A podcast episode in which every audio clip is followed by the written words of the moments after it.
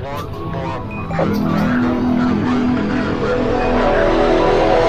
it out.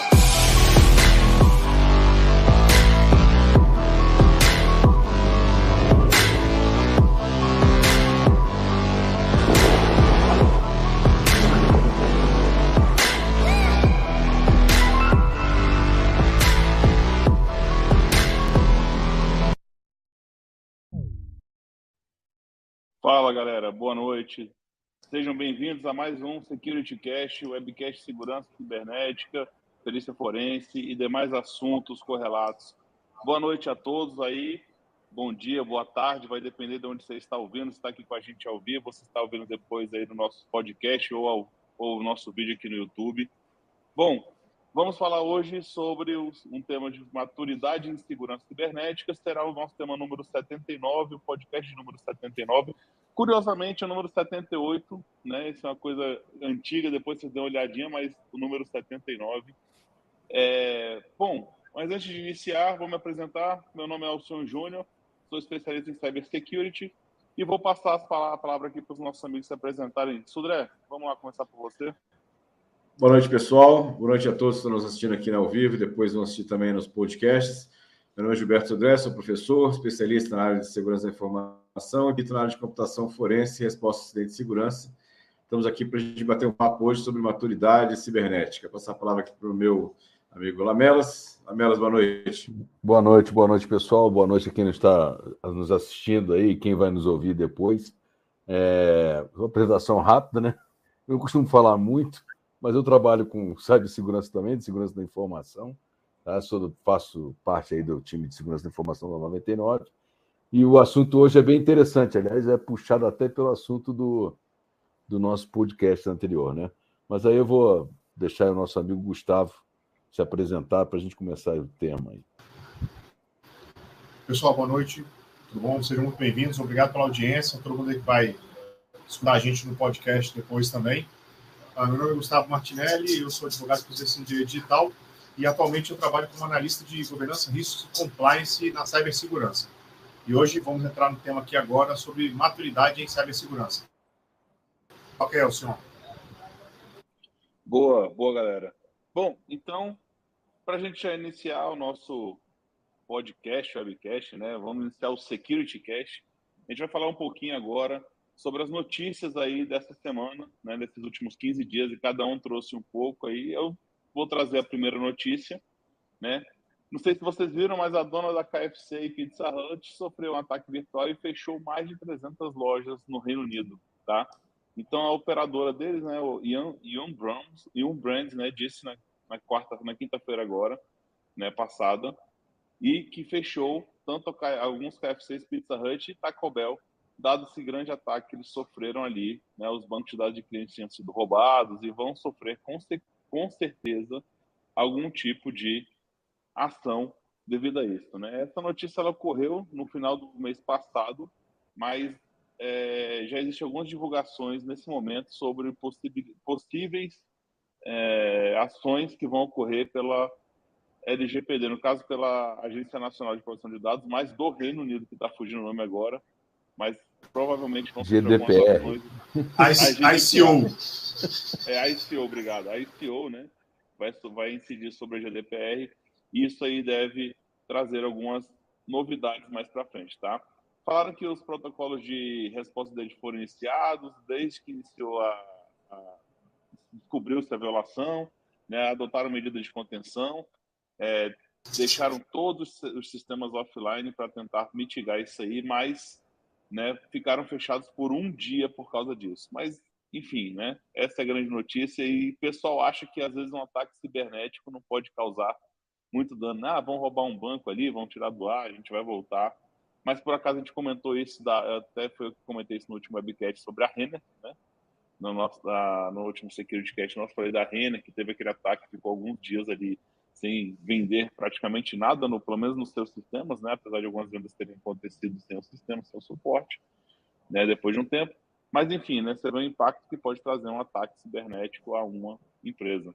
Passar a palavra aí para os amigos comentarem essa questão da, da Renner, só lembrando também, eu lembro de um ataque do ano passado também na CVC, aquela operadora de turismo, ficaram 15 dias sem faturar nada. Imagina o que é 15 dias de faturamento de uma empresa que, por causa de um ataque de, de ransomware. Então é complicado, bem complicado. E, e assim, sem falar dos ataques de hospital, né? Que aí o, a, o problema é bem mais grave, você não tem acesso a prontuário médico, não sabe exatamente os medicamentos que cada um dos pacientes estavam naquele momento tomando, é, é bem complicado. É, é, essa parte aí que o Wolfgang falou aí da KFC e da Pizza Hut, cara, quando normalmente quando você tem um ataque desse, ou de ranço, né, quando o cara criptografa os seus dados, é quase que é um vazamento acessório, vazamento de dados pessoais. E aí a turma cai matando, né? Principalmente lá que já é bem maduro o processo na Europa, né? Então lá da ICO, como falou o Gustavo, que é a agência lá que controla, ela é ativa, e a GDPR eh, já está funcionando, já está bem maduro. Pode ser que agora a Inglaterra não adeira completamente, né? não seja 100% compliant com a GDPR, porque ela deve criar uma, uma nova legislação, até porque ela saiu da saiu aí da zona do euro, né? Não, ela não saiu da Europa, mas saiu da zona do euro, então ela não participa muito lá da, da, da dessa zona do euro mais nas responsabilidades ali, né? Então ela, a ICO vai tomar um caminho distinto, mas era uma entidade de privacidade muito, muito ativa e com boa referência, inclusive, para o Brasil. Boa. A gente pode ir para o próximo, então? Vou puxar aqui Não, alguma coisa, Martinelli, desculpa. Não, é só. A, a Inglaterra também aplica GDPR, cara. Eles são obrigados a aplicar e, inclusive, o site do ICO fala um pouquinho sobre isso.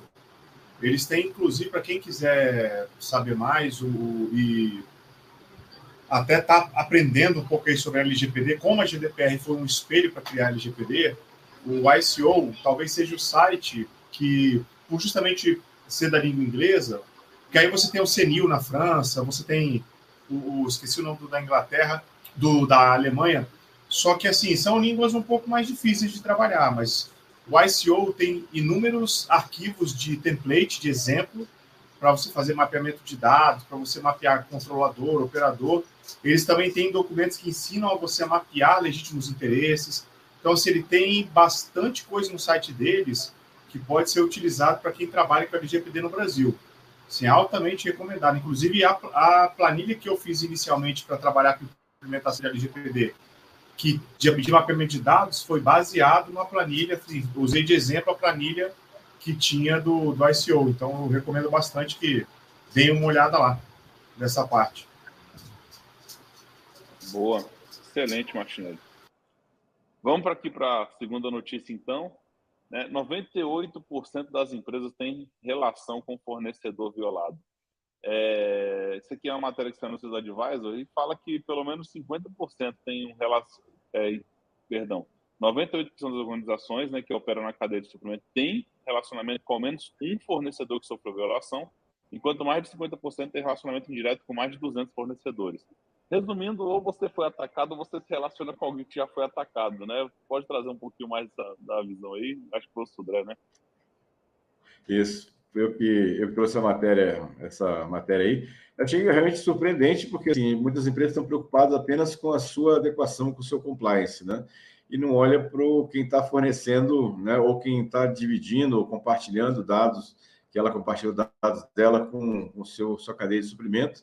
Na verdade, a pesquisa aí foi bem, bem interessante, né? Que ela fala que é, 98% das organizações operam, tem alguém na cadeia de suprimento dela que sofreu algum tipo de violação de dados. E mais 50% tem relacionamento indireto, ou seja, na cadeia de, uma cadeia de fornecimento de uma cadeia de fornecimento, com mais de 200 fornecedores que foram violados nos últimos dois anos. Quer dizer, uma estatística bastante recente, né? E aí foi, foi realmente uma questão que abre a, a, a ideia das empresas de que, na verdade, você tem que olhar, obviamente, para dentro de si, né, da sua da sua empresa, de como é que você lida com os dados, mas também você tem que exigir que os seus fornecedores, pelo menos, também sigam e tenham é, né, o, ambiente de compliance com a proteção de dados, privacidade, segurança de, de informação. É um negócio realmente impressionante, me deixou impressionado. É com a, eu achava que ela tinha né, uma, uma quantidade grande de, de fornecedores que tinham algum tipo de violação. Mas a esse nível realmente foi interessante. É por causa disso, um André, que, que desculpa aí, é por causa disso que uma das preocupações de 2023 das empresas é o controle do, da cadeia de suprimento, é o controle dos fornecedores, na né? avaliação de segurança e o controle de risco, né? avaliação de risco dos fornecedores. Exatamente. Porque o número é gritante, é alarmante, né? Exatamente. Eu não queria nem lembrar do artigo 47 da LGPD, né? E das responsabilidades, assim, quando você olha para o compliance, você, o compliance é igual ao LGPD, ele contamina, encostou, pegou. Então você tem que exigir dos seus fornecedores a aplicação da LGPD. Aí, se você se relaciona com alguém que sofre ou sofreu vazamento, tem que ter no contrato muito bem especificado para essa responsabilidade não recair para cima de você e não adianta até só no contrato. É no dia a dia, na operação, no tratamento dos dados, realmente não ficar evidenciado que o operador ele fazia alguma coisa a mais que o controlador não permitia, enfim. Ah, vale a pena dar uma olhada no artigo 47 da LGPD, eu acho que não, não, não cabe ler aqui agora, mas é, é, traz muita responsabilidade para os agentes de tratamento. Então, é uma notícia que preocupa. Né? E também aquela questão de você exigir que seu fornecedor ele também implemente LGPD, ele te garanta que ele tem LGPD, né, que se sofreu um vazamento, seja da forma mais uh, minimizada possível, digamos assim. Vou falar uma besteira aqui. Boa. Não, segura, segura. Deixa para mais tarde. Ó, mas uma coisa, uma coisa interessante para falar disso, né? Eu assisti uma palestra, eu vou pedir mil perdões, porque eu tentei puxar na memória aqui enquanto vocês falavam, de quem foi, então não vou ter autoria, mas foi no Mind the Stack, né? E a pessoa, a pessoa que abriu a palestra abriu com a seguinte pergunta, né? Quantos de vocês fazem avaliação de segurança e privacidade no seu fornecedor? Né? E eu me recordo que eu acho que só duas ou três pessoas levantaram a mão durante, durante a plateia até grande. E ele falou, pois é, né? E aí a segunda pergunta, é, tipo, foi, né, nós ali. Ah, é a segunda pergunta. É, qual de vocês a empresa está em compliance com a LGPD? Né, umas, umas 30% da falou que tinha certeza que era 100% de compliance LGPD. Aí ele falou: Bom, eu tenho que falar para vocês que vocês levantaram a mão na segunda e não na primeira, vocês já não estão em compliance na LGPD. Então, assim, é isso, né? Como, como o próprio Martinelli puxou, muita gente acha que está, mas esquece que LGPD não é somente fazer o data map e vida que segue, larga de lado, né, bota embaixo do braço e vamos embora. É muito mais do que isso aí. Boa. Bom, galera, vou aproveitar e pedir para vocês que estão aí né, assistindo a gente ao vivo, né, que cliquem no like aí, por favor, se inscreva no nosso canal, isso é importante para ajudar o projeto, tá? A gente pede sempre que vocês façam, nos apoiem, tá? Ou que não também, quem estiver assistindo depois, e quem estiver vendo o podcast, que se inscreva também, tá? No nosso, no nosso podcast, dê o um like aí nos episódios, tá? É, eu até brinco, né? Nem que seja por dó, chega lá e vai passando os episódios anteriores, que mesmo que vocês não tenham assistido, dá o like lá que ajuda a divulgar o nosso, nosso projeto aqui. Assistam depois com calma, que é bem bacana. Né? A gente tenta contribuir aí com a comunidade, trazendo informações e debatendo alguns assuntos de security. Mas, dando continuidade aqui, vou, vou passar para a próxima, próxima notícia, tá? Aqui fala que é o seguinte, cara, o Brasil está entre os mais atingidos por golpes de suporte técnico. Né? Então fala de um relatório que é referente ao quarto trimestre do ano passado da Avast. Quem trouxe isso aí foi o Lamelos, né? Falar um pouquinho, Lamelos, do que esse relatório está trazendo. Não, não, eu, eu, tô tra... eu trouxe porque é o seguinte, né? É, é um... De novo, né? A engenharia social nunca sai da moda, tá? É um ataque bem, bem direcionado porque ele explora o caráter de urgência das pessoas, né? Esse, esse golpe do suporte técnico é aquele pop-up que abre e fala: ah, sua máquina está infectada com vírus. Clica aqui que é, esse vai te salvar, né? E na realidade você está fornecendo os dados. E isso hoje, é, inclusive, se espalhou, saiu do mundo do computador e foi para a telefonia também, né? Hoje você está ali no, no, WhatsApp, o cara entra em contato contigo dizendo que é do suporte técnico de não sei da onde, e, e fora as mensagens de SMS que chegam aí a toda hora, né? Mensagem de SMS, a galera tem que aprender isso, pô. Se não tiver com o número código, aquele número código reduzido, sai fora que é golpe do SMS, pô. Não, não tem empresa que usa mais 5511 ou 21 ou 71 como suporte, pô. Entendeu? É, Mas esse, eu estou falando o seguinte: como, como o ser humano ele é, ele é vulnerável a esse tipo de ataque, porque explora o caráter de urgência aí, que faz parte de todos nós.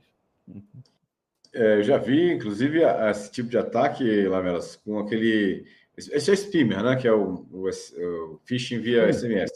Já vi, inclusive, alguns atacantes que conseguiram gerar é, SMS de classe zero, que é aquele SMS que aparece por cima de tudo que você está fazendo, né? Ou seja, você não precisa nem abrir o aplicativo de SMS.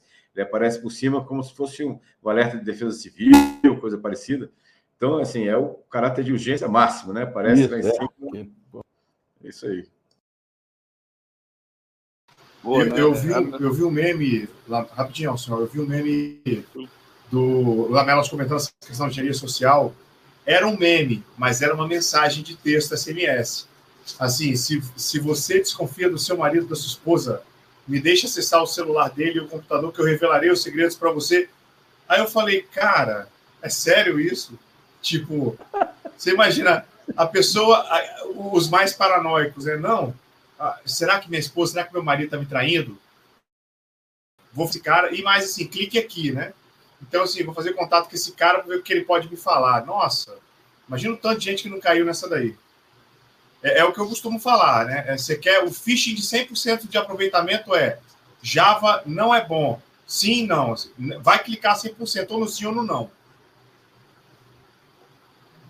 Boa, é, é tipo isso mesmo. Cara, é incrível. Assim, tem vários tipos de golpe, né? Que a gente pode olhar aí que a galera sempre cai, né? É a mesma coisa, um que eu brinco que eu acho que ainda vou fazer, cara, na empresa. Que vai ter alguém vendo, não vai cair, mas enfim. Eu ainda vou fazer é ó, tá aqui a tabela salarial da empresa toda como, conforme você pediu e mandar em cópia oculta. O cara vai abrir achando que tá ali atrás. Eu tenho certeza que 100% da empresa vai clicar e abrir. Tabela salarial pô, da empresa toda. Quem que não vai ter a curiosidade de querer, pô, deixa eu ver quanto que o fulano vem aqui, pô, o cara trabalha comigo, etc. Você acaba puxando. E puxa um pouco até do que uma mensagem que eu estou fixando aqui agora, né, é, que é do Alan. Então, eu estou fixando as perguntas aqui agora, né, aprendendo a mexer com a tecnologia ali. A galera que está assistindo no YouTube está vendo.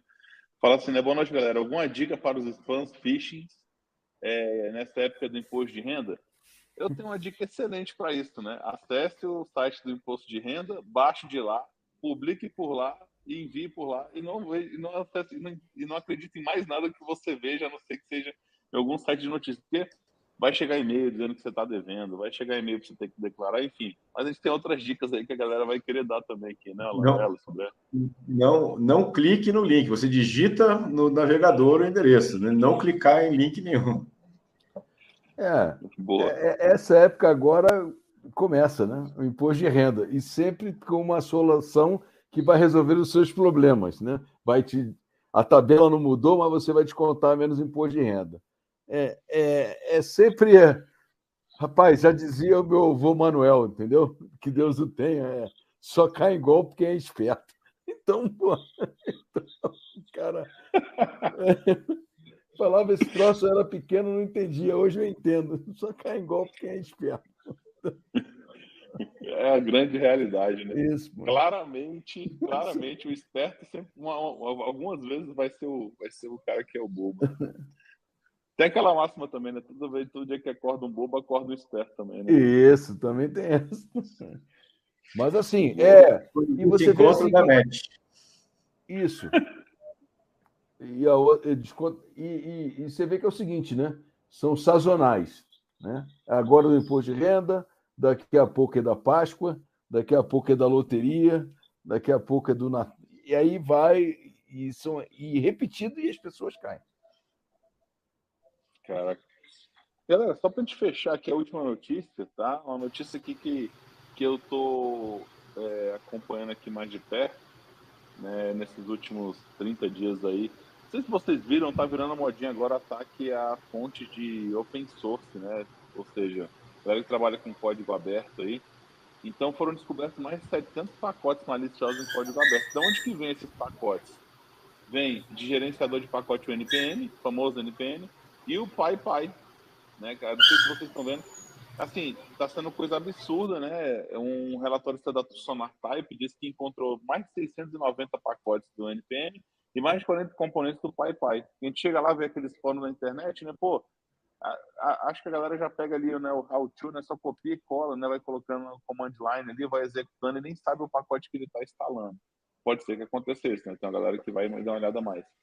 Mas é, diz que tem uma descoberta pela ferramenta de A deles, que desde 2019, mais de 107 mil pacotes já foram sinalizados como maliciosos.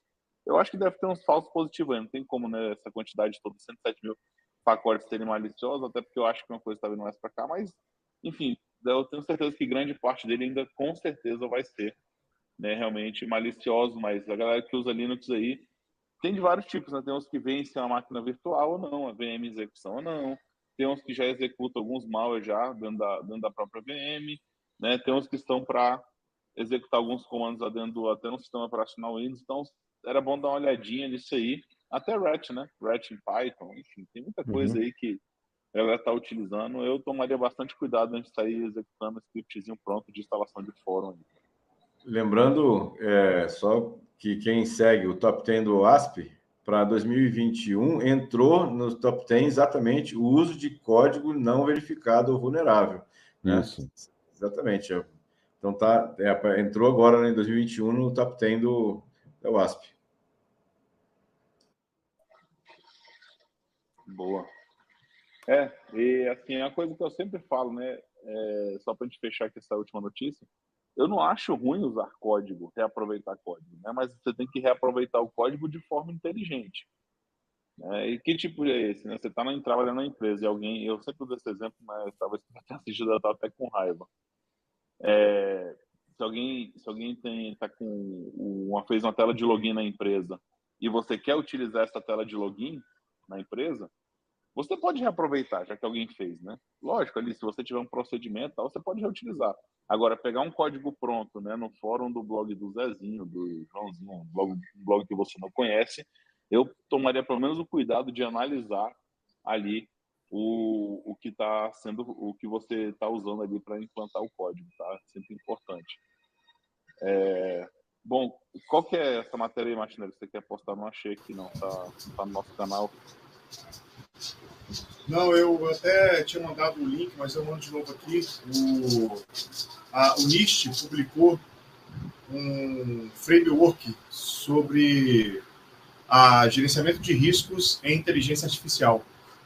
Então, depois de muito tempo assim publicando a parte de, de request for, for information, fazer a parte do rascunho, segundo rascunho, lá em agosto de 2022, Agora eles publicaram a primeira versão 1.0 desse, uh, desse framework sobre análise de riscos para inteligência artificial e é bem interessante, sim. Vale a pena o pessoal é, dar uma olhada. O Alcion, vou mandar o link para você botar no comentário.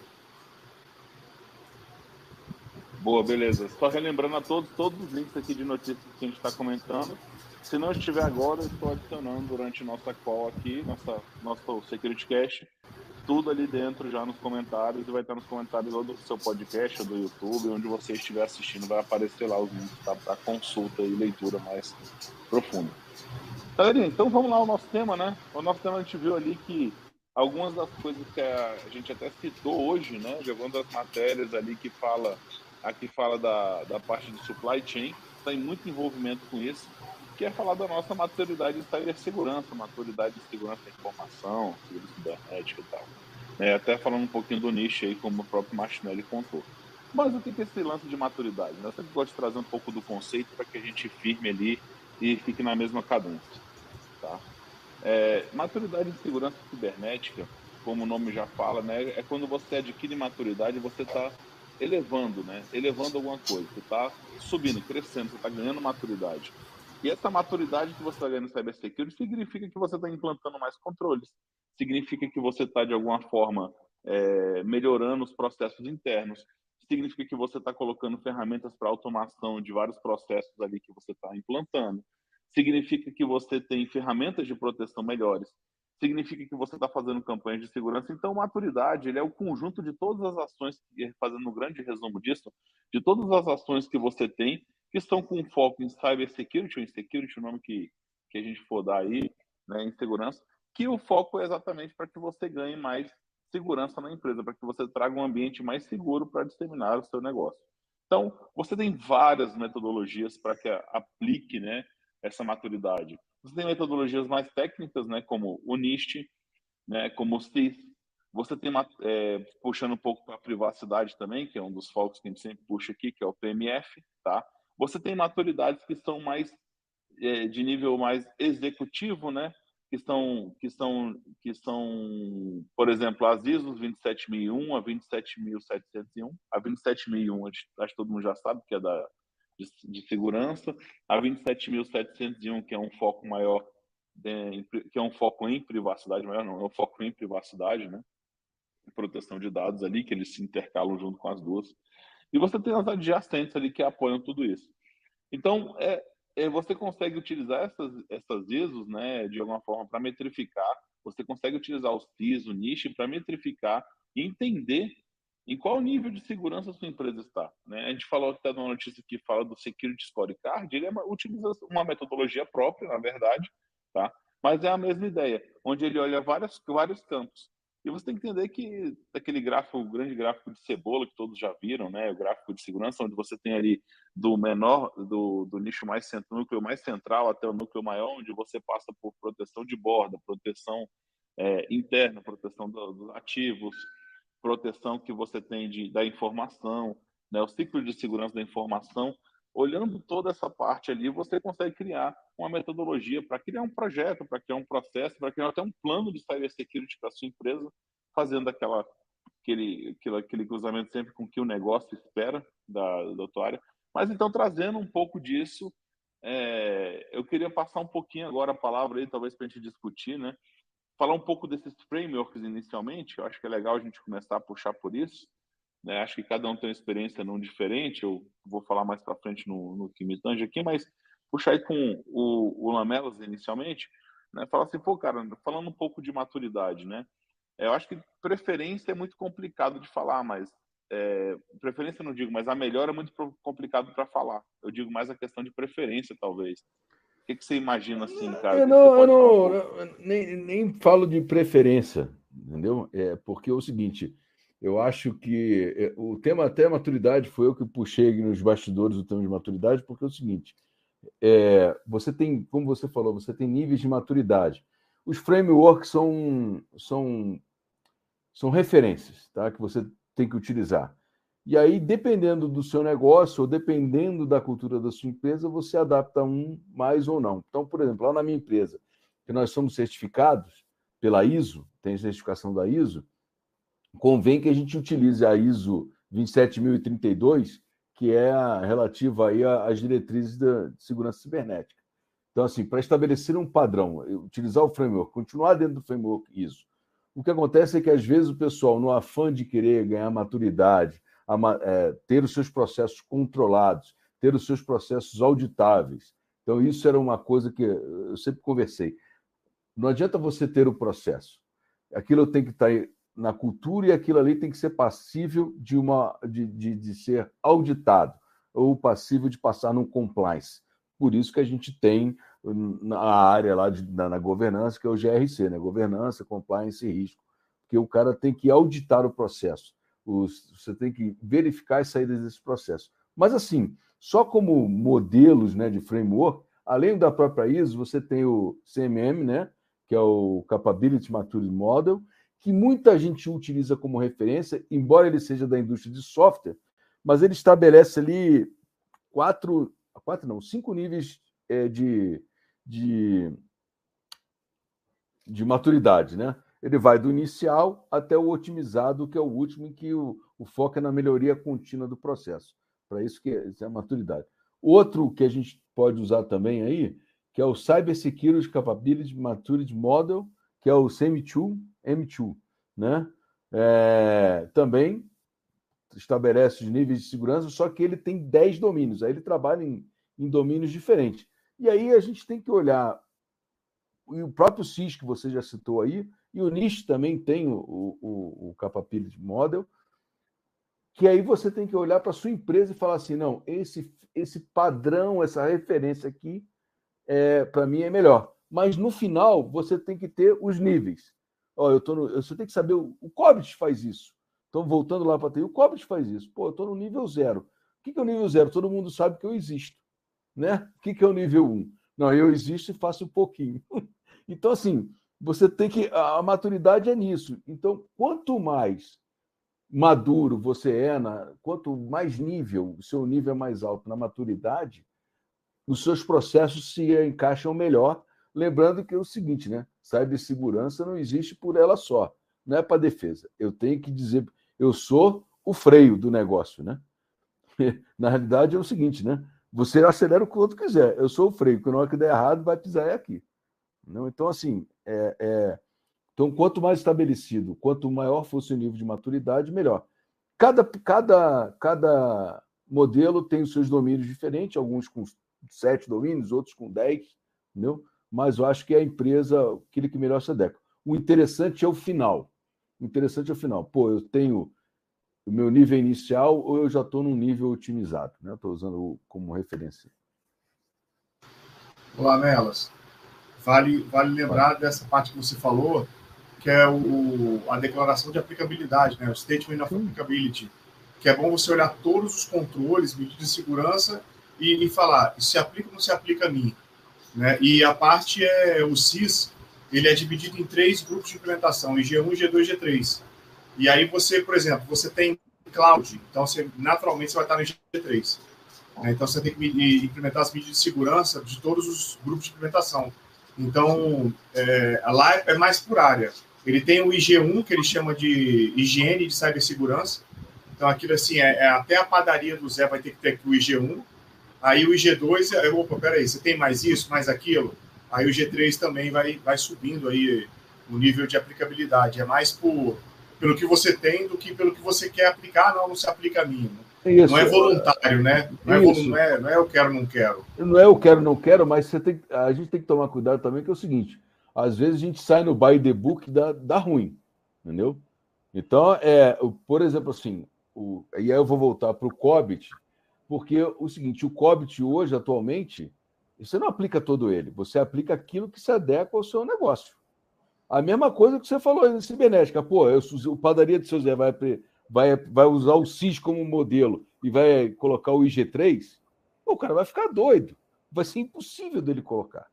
Entendeu? Então, assim, é, pô, não, ah, eu acho que o, o padrão ISO se encaixa, ou o padrão NIST se encaixa. Então, porque você também tem que ver as suas relações, com quem você faz negócio, quais são as suas seu como é que o seu business trabalha? Ele trabalha no padrão americano? Vai para o NIST, entendeu? Ele trabalha no padrão ISO? Pô, vamos para o ISO, está na ISO 9000, ISO não sei quanto, vai para o ISO, que é mais fácil culturalmente de dar match, pô. Acho interessante dessa, dessa questão, assim, para começar, a empresa precisa saber onde é que ela está, ou seja, o que, que, ela, o que, que ela tem, onde ela está. A partir daí, obviamente que ele vai escolher o melhor framework, o framework que mais se adequa a ela na situação, mas sim, e, e, não adianta também querer começar e já chegar no nível mais, mais alto da situação, de, fazendo um salto. Ninguém faz salto na situação como essa, você tem que construir né, esse, esse modelo de acordo em cima dos frameworks, mas de forma né, a integrar, inclusive, não só a parte de TI, mas tem outras partes envolvidas na empresa que também tem que estar dentro desse processo. Boa. É interessante esse. Falei, eu. Foi mal, Martinelli. Pode ir, pode ir, pode ir. Não, cara, vai, vai, depois cumprimento. É, independente da, da, maturidade, da maturidade, não. Independente do, do, do framework que você for usar de maturidade, saca? Eu acho que é importante você usar metodologias. Cada um usa uma sua, né, para fazer isso. Eu, por exemplo, eu sou fã do gap analysis. Né? Então, toda vez que eu pego, que eu tenho oportunidade, né, quando eu sento na cadeira ali como head nas empresas, a primeira coisa que eu faço é esse gap analysis. Desse gap analysis eu olho com três tripés. Todo mundo que já trabalhou comigo ou conversa muito sabe disso, né? Eu sempre olho pessoas, processos e tecnologia. Que é isso que no final vai ser composto que você vai utilizar. Qual framework que você vai transpor esse gap analysis aí que é o importante baseado no seu negócio. Acho que a frase do Lamelas ela foi muito, é, foi muito assertiva nisso. O negócio da empresa é o que vai te guiar no que você vai aplicar, né? Não adianta nada ficar muito em proteção de borda, sendo que nesse momento, né, a nossa empresa ela está toda em home office. Proteção de borda de quê, né, que você vai aplicar, tá? Então você fala, você tem que ter um foco em proteção de borda, em, se for tudo em nuvem, cloud GCP, por exemplo, em, GCP, em cloud GCP, ou se for AWS, AWS, por aí vai. Né? Vamos falar de fabricante, não, não interessa muito, mas o que está em cloud, está em cloud.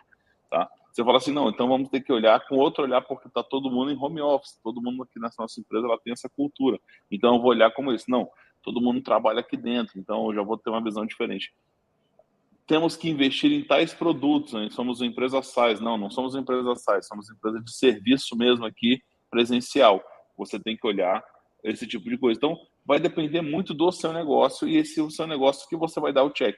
Não adianta eu chegar aqui com a lista de 300 controles e eu falo, vamos aplicar os 300 controles, primeiro que a sua maturidade vai estar sempre baixa, porque tem controles que você não vai conseguir aplicar, porque nem existe como você controlar, né? Então, dada essa análise dos controles que são necessários para aquela sua aplicabilidade e o gap analysis que você faz, você vai ter um planejamento para suprir a necessidade de controle e assim você vai subir no nível de maturidade que pode ser utilizado, isso que o Lamelas falou, né? Que é o, o não, não, não existe conhecimento, né? O básico, o gerenciável e, enfim, cada um utiliza. Tem até o MPSBR, né? Que é utilizado para processo, eu acho bem bacana também, que é um outro exemplo. Mas, Martinelli, desculpa ter te cortado aí. Não, eu, eu, ia comentar essa parte. Alguns frameworks, assim, você tem que, que de repente analisar mais de um framework para você poder, antes de você decidir, porque, por exemplo, o CIS ele é muito tecnológico e muito prático. E a ABNT, ela é um pouco, ela se atualizou, para quem não está sabendo, a 27001, a 27002, elas receberam a nova versão agora de 2022, que elas eram de 2013. Então, elas sofreram várias melhorias para refletir o cenário atual, efetivamente, né? Então, a, a, as ISOs são mais burocráticas, são mais procedimentais e são mais genéricas. Né? Elas falam, você tem que ter segurança de acesso, ponto. Né? O CIS ele já fala, é, um controle ele é subdividido em várias medidas de segurança. Né? O NIST, a mesma coisa, ele tem uma, uma metodologia, uma forma de aplicar. Então, de repente, vale a pena conhecer né, OASP, NIST, CIS, é, ISO. Para quem não sabe, dá para comprar na, no site da ABNT Catálogo, dá para você comprar a norma e aí você compra, não é muito caro, então você pode analisar, você pode verificar e porque assim, ah, mas eu vou buscar na internet. Não, porque a norma ela sai com o CNPJ ou CPF da pessoa, né? Então, obviamente que todo mundo toma cuidado para isso não vazar, né? Então, é, é bom comprar e aí você analisar se, se essa é a realidade que você vai querer implementar na sua empresa. Né? O, o CIS ele realmente é muito é, e mais o framework ele tem um segundo uma segunda natureza, a natureza de ensinar. Às vezes você acha que você precisa de ABC, quando você olhar o framework, você vai falar, poxa, né, eu preciso de muito mais daquilo que eu estava pensando que eu estava precisando. Né? E outra coisa, só uma observação, o próprio CIS, no site deles, eles não se definem como framework. Eles se definem como material de referência e um material vivo, ou seja, eles podem sofrer atualização a qualquer momento. Atualmente o CIS está na versão 8 Isso. dos controles. Isso. Boa. Então, talvez, é, falando um pouquinho aqui de alguns frameworks, sabe? A gente, enfim, tá, como o próprio é, Martinelli falou, eles não se consideram como framework, mas eu acho que vocês é, pode ser talvez tratado como um guia ali, né? É, eu, por exemplo, eu gosto muito de utilizar a ISO, apesar da ISO ser um pouco mais genérica, não ter ali os controles totais bem explícitos como o próprio CIS, né? O CIS é legal porque ele te dá um norte gigantesco, né? onde você pode entender que tipo de controles estão faltando ali na sua na, na empresa, enfim, né? onde você está fazendo a aplicabilidade. Né? O NIST, eu acho que ele é um dos, um dos mais completos hoje. Se vocês olharem né, como o framework do NIST ele é completo, depois dá uma olhada lá no mapa dele, como é aberto, cara, eu acho que é um framework fantástico para ser utilizado. Mas, enfim, novamente, né, você vai utilizar realmente aquele que tiver mais direcionamento para sua empresa, ou que tiver mais direcionamento para o negócio, o que você talvez se sentir mais confortável. Porque no final das contas, o que é mais importante mesmo é você ter controles e medidas de segurança né, para todos os tipos de processos que você tem na empresa, tecnologia e para as pessoas que estão ali dentro aderindo. Pontos que as pessoas esquecem, né, que muitos de nós muitos esquecem de trazer nessa aplicabilidade às vezes, é o tipo de gestão em cima da campanha de conscientização para os usuários, tá? Diz muito o que a gente estava falando ali de phishing, spam, agora há pouco, né, os cliques nos links, etc. Né? Você trazendo ali a forma de contemplar os cursos, as campanhas de awareness né, que você tem na empresa, as campanhas de conscientização, a forma de você conscientizar, né, publicação de política de segurança. Quando a gente olha né, dentro desses processos que eu estava trazendo, você tem ali várias categorias, né? Eu tenho pelo menos três categorias. Primeiro, gerenciamento de risco, tá? Você tem que ter uma gestão de risco em cima do que você está aplicando na parte. Você tem que ter uma política de segurança e, obviamente, os ativos, tá? Esse, para mim, são os três principais grupos de processos que a gente tem que olhar. Tecnologia, você vai ter um monte, né? Eles vão entrar ali, como eu estava falando mais cedo, endpoint, segurança de dados, segurança da aplicação, gerenciamento de acesso e identidade, né? proteção de rede, né? proteção de borda, inteligência de segurança e operações. É um ponto que muita gente vai utilizar, né? Isso eu queria deixar até aspas aqui. Muita gente pergunta, né? Poxa, eu tenho que ter segurança cibernética na minha, inteligência de segurança, inteligência cibernética na minha na minha empresa, cara, vai depender muito da forma que você opera. Eu acho que inteligência cibernética, ela é, ela chega num nível de maturidade muito alto para uma aplicabilidade na empresa. É quando você tem uma maturidade muito bem estabelecida, né? Quando você tem um baseline muito muito sólido, quando você tem seus funcionários e a administração é, realizada de forma segura, tá? Quando você tem gestão de identidade e acesso, quando você tem proteção de borda bem estabelecido, tudo isso eu entendo que você pode ter um campo de inteligência. Por quê? Porque eu acho que essa parte de inteligência é que ela vai te trazer insumos para a melhoria de tudo desse processo. Não adianta nada você descobrir, né? Eu até brinco, né? Vira bateção de cabeça. Você descobre, ah, a imagem da é, base de dados da empresa está sendo vendida, né? Informações de usuários nossos estão sendo vendidos lá na, no, na dark web, né? Vamos ver, vamos comprar para descobrir. Você vai acabar descobrindo, talvez seja verdade, né? Talvez não seja, mas você vai acabar descobrindo que é verdade. Mas se você não tem todo, todas aquelas camadas de processos e tecnologias bem desenhados, controles bem desenhados, você não vai descobrir nem como saiu. Imagina que você não tem o CIEM, você vai bater log de tudo quanto é sistema e aplicação até você descobrir de onde saiu. Né? Você não tem um firewall, você vai tentar descobrir da forma que tentar entrar, por qual porta, enfim. Você não tem log disso tudo, né? Você não tem, é, você não está com, com os logs disso. Pode ser que esse vazamento seja de três anos atrás. Você vai conseguir buscar essa informação, fazer uma perícia. Então, talvez o esforço que você vai despender não é tão importante quanto o esforço que você tenha que colocar para modificar, é, para tentar melhorar, implantar os controles. Ou seja, como eu falo, sempre a fundação é o, é o básico. Assim, ó, uma coisa interessante, então a gente está falando sobre é, colocar a empresa compliance em algum tipo de framework, escolher o framework adequado, fazer o levantamento. Mas uma coisa que também a gente tem que lembrar é que a coisa não é estática, ou seja, eu fiz o levantamento, eu fiz toda a questão de compliance com aquele framework, mas as coisas são dinâmicas, eu tenho que revisar isso várias vezes, manter essa, essa, esse levantamento para saber se aquele framework ou aqueles controles ou aqueles processos continuam valendo dentro da minha situação. Ou seja, aquela ideia de análise crítica, né, de, é, do ciclo PDCA, de você fazer tanta parte de levantamento, implantação, e depois fazer o parte de acompanhamento, análise crítica do, do, do andamento, é, é, um papo mais de 27.001, 27.002, parte de não conformidade, né? Isso tudo também é uma questão importante. Independente do framework que você está usando, você tem, tem que saber né, que a empresa não é estática, é dinâmica e as coisas estão funcionando e você tem que avaliar isso para avaliar para a evolução. Pois é, a maturidade traz isso, a melhoria contínua, entendeu? Uhum. Quando a gente está trazendo da, da, trabalhando com, com modelo de maturidade, é isso, é o processo de melhoria contínua. Vai chegar uma hora em que aquele controle não, já passou do. não é mais necessário, você pode eliminar, entendeu? E melhorar os seus processos. Uh, o que o Alson, o Alson falou um negócio bem interessante. Uh, tudo você tem que partir de uma referência, né? Então é uma máxima aí do pessoal que é gerente, né? Você não consegue controlar aquilo que você não mede. E como é que você vai medir as suas coisas? É tal quando o gap analysis. Ou seja, eu quero chegar nesse patamar e estou aqui. Para chegar ali, qual é o caminho, qual é a trilha que eu vou seguir? que aí vem o famoso desenho do PDCA, que é a bolinha girando, que é a melhoria do contínuo, e aí você vai aumentando o seu nível de maturidade, independente do framework que você está se baseando. Se você está chegando do nível 0 para o nível 5, se você está saindo do inicial para o otimizado, entendeu? E isso aí facilita, inclusive, o planejamento. Porque, porque é o seguinte: as soluções de cibersegurança, de segurança da informação em geral, são caras. E normalmente você tem que passar o Pires lá no C-Level para ter o dinheiro, entendeu?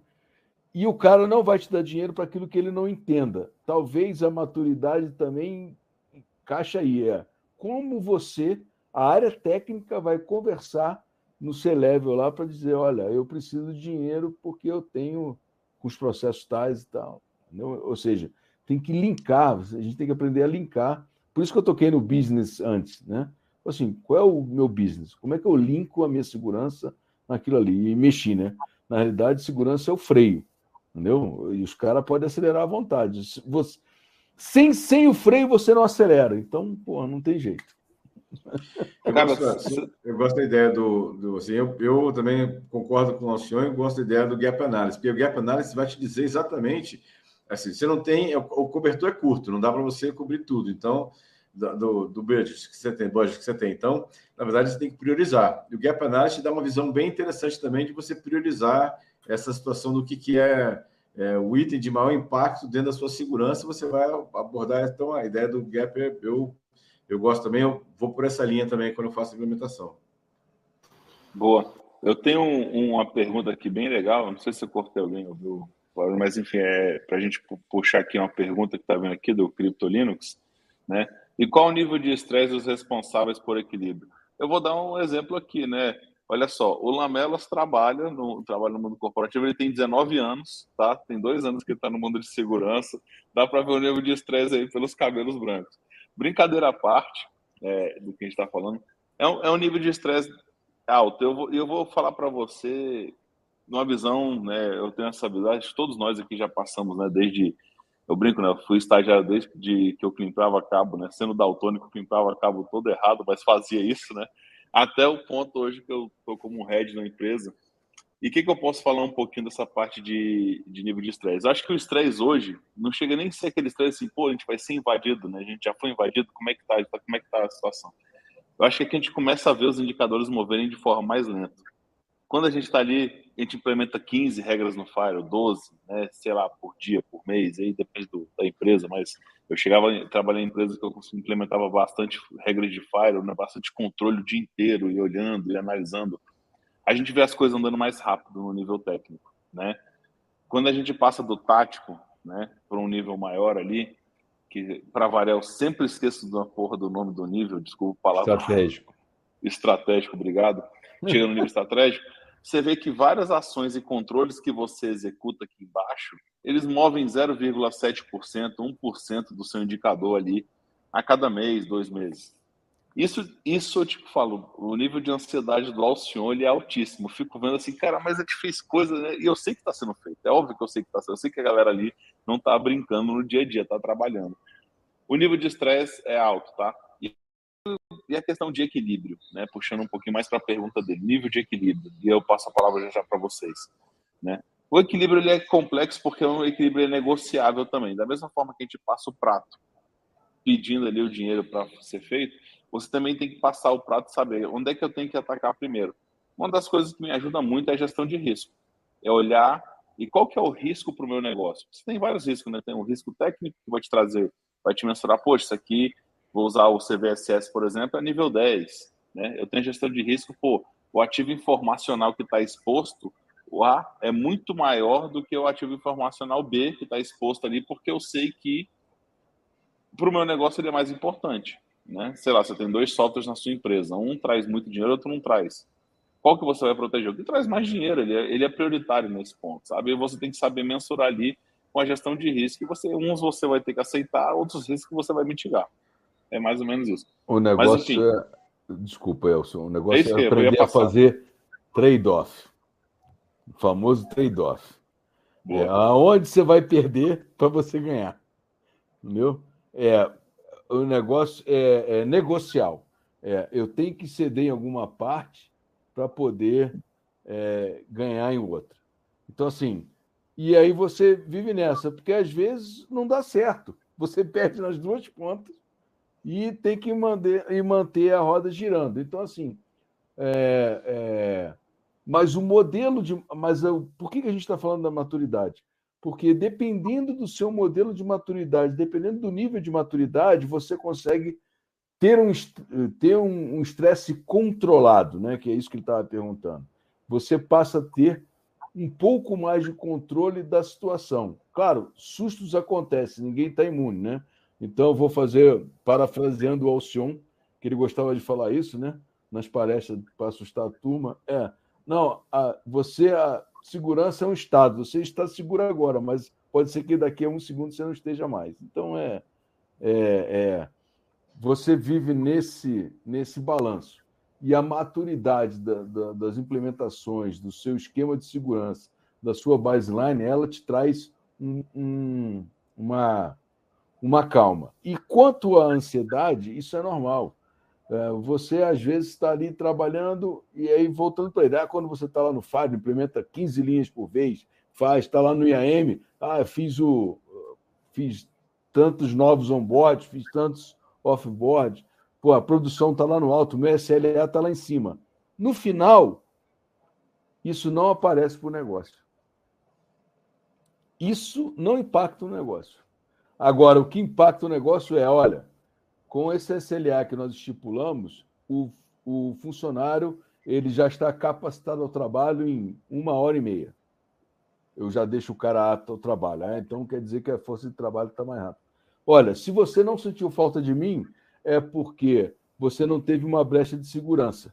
Você não apareceu nos jornais nem nada, nosso brand está valorizado e, pelo dado médio de pesquisa, dá uns 4 milhões e 300 que eu dou economizado esse ano para vocês aí porque não saiu. Então, assim, é saber conversar dentro do seu nível. Claro que lá para a galera que está na operação, quanto mais números fizer, mais produtivos eles são. Entendeu? No tático é como é que. Aí você tem que aprender a, a transitar nesse universo aí. Mas, assim, a pergunta é bem interessante, e aí encaixando no tema, né? Eu acho que, dependendo do nível de maturidade cibernética ou de segurança da informação que você tem na sua empresa, você consegue reduzir o seu nível de estresse. Pessoal, eu queria só. A gente está é, quase caminhando para o final. Só para quem estiver ouvindo a gente assim e quiser dar uma olhada no CIS, é 27.001, 27.002, 27.701. Ah, quem quiser procurar sobre o CIS, é, é o CIS Controls V8, botar no Google aí. Ah, e, desculpa, eu falei, eu acho que sim, mas é ISO, né? As ISOs 27001, 27002 e 27701. Uh, ah, e também o, o, o NIST, para procurar lá, é o SP, é o Security Privacy, né? SP 800-53, a revisão é 5, para dar uma olhada aí também. E, e mais, assim, Alcion, você que tem um curso de desenvolvimento seguro, vale a pena falar de frameworks para aplicações, para AppSec, né? Que aí entraria o OASP e também entraria o MPSPR. Boa. É, realmente, eu vou ver se a gente faz esse apanhado aí e coloca ali, depois se a gente conseguir colocar no chat ainda, né? Mas a gente passa ali qualquer coisa no nosso canal lá no Telegram também, para a galera acompanhando. E, e, esses frameworks, assim, cara, é, eu vejo. É, puxando a segunda pergunta até do Crypto Linux, né? Acabou que a gente não, não passei para a segunda, né? Qual o perfil psíquico do comando desse barco, né? Eu acho que ele quis falar mais questão do culto, os soft skills, né? né, do hard skill, acho que a gente está delimita bem. Uhum. Cara, soft skill, eu acho que é questão de você ter que trabalhar a ansiedade. Tá? Como eu falei, eu sou um cara super ansioso. Eu sei, eu tenho que trabalhar ali e entender que os projetos estão andando, a gente está implantando, etc. Né? Mas é, eu acho que o perfil é esse, sabe? Que você ter visão né, de futuro, entender, ó, a galera tá tocando o barco. Eu brinco muito, né? Quem está no nível estratégico está olhando para os próximos 3, 4, 5 anos. Depende da empresa, né? Mas 3, 4, 5 anos. Quem está no tático ali, ele está avisando como é que vai ser o nosso próximo ano, o que, que eu vou entregar em 23. E quem está no técnico é óbvio, ele vai olhar sempre a semana, né? Eu brinco, né? Uns olham gira, né? Outros olham ali o, o roadmap do Gira, uns olham os cards do Gira, outros olham o roadmap do Gira, e a galera que está no estratégico, ele está olhando ali o planejamento estratégico da empresa, que são para 3, 4, 5 anos, onde é que a gente quer chegar, né? A gente vai ter aquisição de empresa? Com essa aquisição, o que, que eu tenho que pensar para frente para no, no, no, nível de security? O que, que a gente está pensando de fazer de merge, juntar né, né, do que está acontecendo? A gente vai ter novos produtos sendo lançados na empresa, se for uma empresa de produtos, né? A gente vai ter novos clientes sendo, chegando aqui. Então, tudo isso é o que você vai tendo que ajustar de alguma forma e cada um vai ter a sua visão. Então, às vezes, para controlar a ansiedade, eu falo, né, a gente tem que olhar mais para o futuro, entender um pouco mais e tentar ir trabalhando isso aí. E, mas quando eu era coordenador, né, nível de coordenação, você falava assim, poxa, se você não sabe o que está acontecendo, eu falava assim, sabe quando você está, como é que você sabe, como é que compara a segurança, né, é, com, o, vamos falar do banheiro, é simples, né? Quando você sente o cheiro do esgoto voltando, é a mesma coisa da, da segurança. Se você vê alguma notícia lá dentro, se você não está sentindo o cheiro, está usando, está bem, tá tranquilo. Então, a segurança é meio que ali o esgoto, né? Fazendo a, a brincadeira, mas é um pouquinho disso. A, a brincadeira. A... Outro dia, não é nem brincadeira, o cara deu um outro exemplo que eu achei bacana. É assim, o pessoal da segurança é aquele cara que está sempre embaixo d'água. Quando ele bota a cabeça para fora é porque deu ruim. Muito bom, cara. Excelente. Essa, essa é melhor, essa é mais polida do que a que eu usei, mas às vezes é, mas... funciona por causa do cheiro. É, não, o, cara, o cara falou assim: não, pô, vocês de segurança, eu, conversando com o cara, né, que era o. Estou mudando de área, lá na reformulação, o cara falou assim: pô, não, é. Ah, vocês são interessantes, vocês trabalham tudo embaixo d'água, né? Quando vocês estão para fora é porque deu alguma coisa errada. Falta oxigênio. Bom, pessoal, a gente já a gente vai encaminhar aqui agora para o nosso próximo bloco, né? São as dicas de hoje. Então, eu tenho certeza que todos prepararam as dicas para a gente passar aqui. Né? Não vale mais falar, atualize, né? Eu não vou falar troque sua senha, tá bom? Não, não expõe. Segunda, né? não, eu vou dar uma dica. Vou, vou começar, vou, vou quebrar aí. o protocolo. Não expõe o seu serviço na internet. Por favor. Vema, Vema. É, Vema. Né? Principalmente sua console de administração. Não, é, não, não coloque sua console de administração na internet.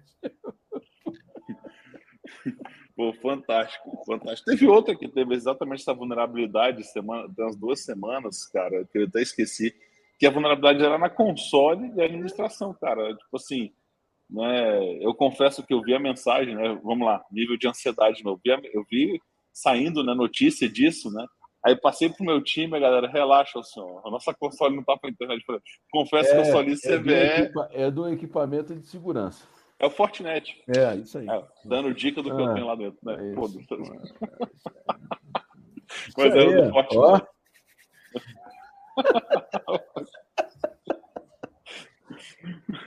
Sincericídio. Mas boa, é. vou, vou passar aí. Sudré, manda ver, cara. A minha dica de segurança, eu, eu vou ainda na minha notícia, né? Tem a ver com a minha notícia, ou seja, não olhe só para dentro da sua seu compliance. Na verdade, seu compliance inclui também os seus fornecedores. Então, ou seja, olhe para eles também, né? Que é uma, uma frase que também eu uso, porque é, é a, o compliance contamina. Se você só vai ser compliance quando os seus fornecedores, também vão estar da mesma forma, no mesmo nível que você. Então, acho que é a minha, a minha dica usando lá a minha, minha notícia que eu selecionei. Fantástico. Martinelli, qual que é a sua dica do, do nosso webcast número 79? Cara, eu acho que eu, eu ia dar uma, uma, uma, dica, mas eu vou pegar o que o Lamelas falou da engenharia social, e porque hoje, é, hoje não, essa semana, a pessoa muito próxima me ligou, né? Falou, pô, tentaram me dar um golpe aqui, tentaram é, mandar uma mensagem para mim. É, são os mais vulneráveis, né? Assim, às vezes, nossos filhos ou nossos pais é, e nossos próximos que não trabalham com segurança orientar nessa questão de não clicar em qualquer link, ter, ter aquela conversa, né? estar preparado para agir, porque o. Alô? Estão me ouvindo, pessoal? Parece que eu Vai, caí. Segue. segue. Não, Beleza. Não é, então, porque a gente nunca sabe. Né? Pode chegar e, e é, é, muito convincente né? as conversas, a forma que a pessoa leva o golpe, e isso abusa muito de pessoas de muita idade. Então, talvez seja converse, com a sua família. Né? Estabeleça um plano de comunicação se alguma coisa assim acontecer, para você é, não ter uma surpresa desagradável. Né? Às vezes até uma coisa pior, né? que se as pessoas às vezes querem receber o dinheiro numa mala, num lugar, finge o sequestro, e aí a coisa pode ficar ainda pior. Então, atenção mínima é, é muito pouco mesmo, assim, tem que estar sempre ligado nisso. Ô, Só uma, uma orientação. Ô, Martinelli, só linkando nisso daí, é, aqui em casa eu faço awareness para a galera. Tem um grupo de WhatsApp da família, volta e meia eu boto lá, caderneta de não sei o quê. Opa, galera, desculpa aí, uma pequena queda aqui na transmissão, mas acho que já está de volta aí. Estava falando do awareness familiar no grupo do WhatsApp. Chegar lá e informar a família que isso acontece, que os golpes acontecem. E sempre, de vez em quando, são ótimas referências aí, não é? Fazendo. É o CERT BR, né? Vai lá, tem umas, umas cadernetas boazinhas, o pessoal não conhece, vai lá, coloca na turma e fala. Ah, golpe do WhatsApp, aí separa e bota para tu. Ô, Lamelas, eu falo aqui em, ca... aqui em casa, se eu tiver mandando mensagem pedindo Pix, é verdade, pode mandar. Ah, é? É isso aí. Boa. Manda seu CPF aí, Martinelli, que a gente vai mandar um Pix para você. Aqui. Vou mandar, vou mandar. Manda um superchat aí, pessoal. Um Pix para mim, manda aí. Boa.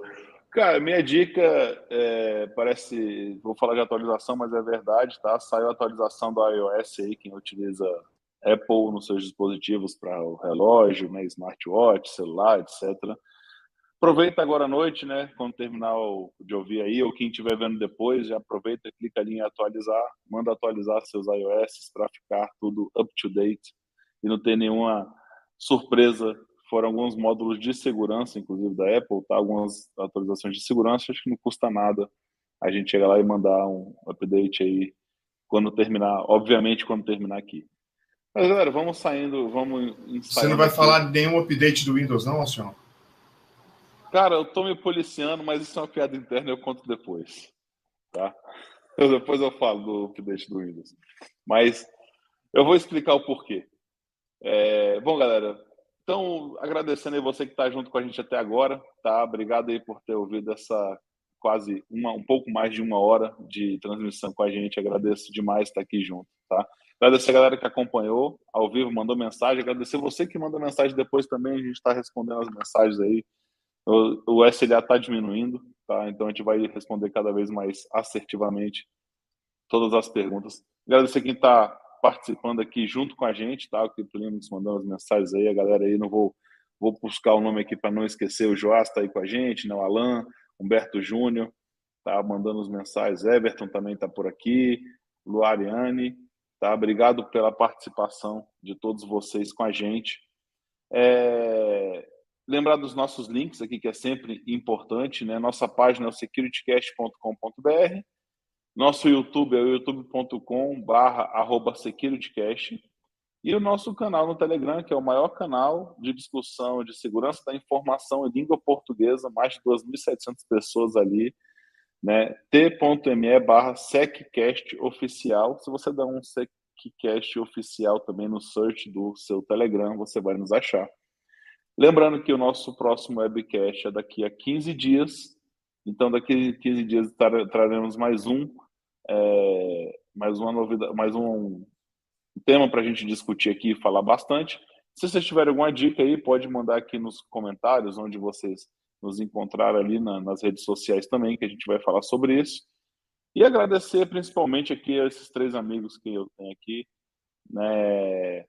Obrigado por mais um fantástico Security Cast. É sempre bom estar na presença de vocês. Obrigado de verdade, né? E estamos aproximando aí, mês que vem, é mês de aniversário do Security Cast, mais um desafio. Temos dois desafios, né? Tem dois bug bounties aí para quem está nos acompanhando. O primeiro é descobrir qual o número que não tem dos nossos webcasts. Isso é importante, vocês descobrirem. E o segundo é saber quantos anos o Security Cast está fazendo, tá? Vou passar a palavra aí, então, na ordem aqui, né? Sudré, por favor, despedir, obrigado aí.